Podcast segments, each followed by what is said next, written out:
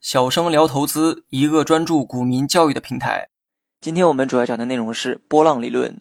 波浪理论的精华在于有浪，而不是在于浪的数量、浪的长短。有浪就有了盈利的空间。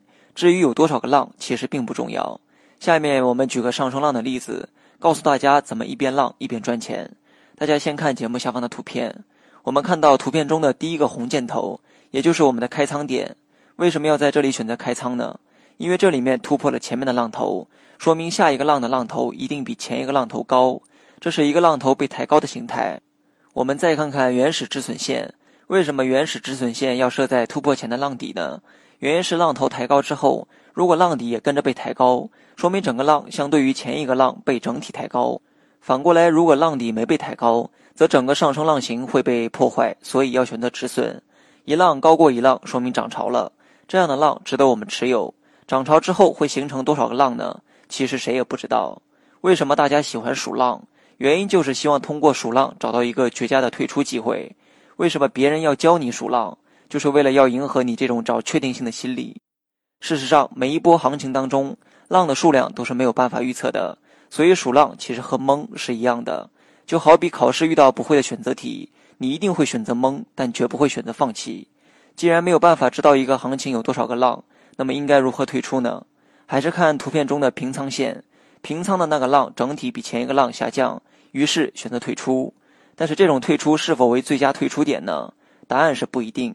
图片中退出的位置其实是一个 C 浪，也就是回调三浪里面的第三浪。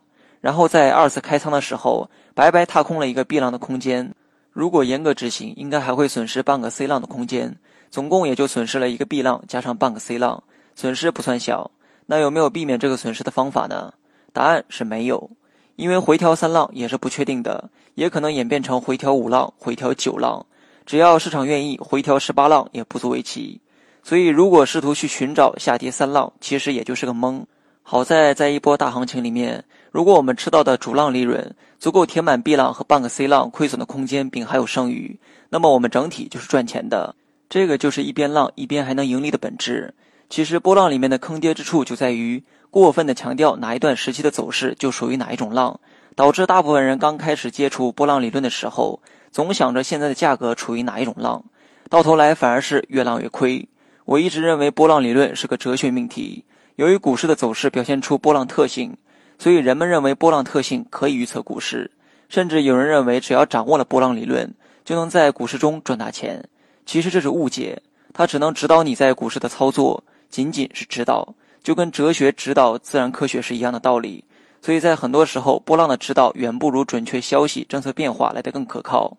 股市千人千浪，即使有人画的波浪图符合了未来走势的轨迹，虽然有智慧的作用，但也不排除有幸运的成分。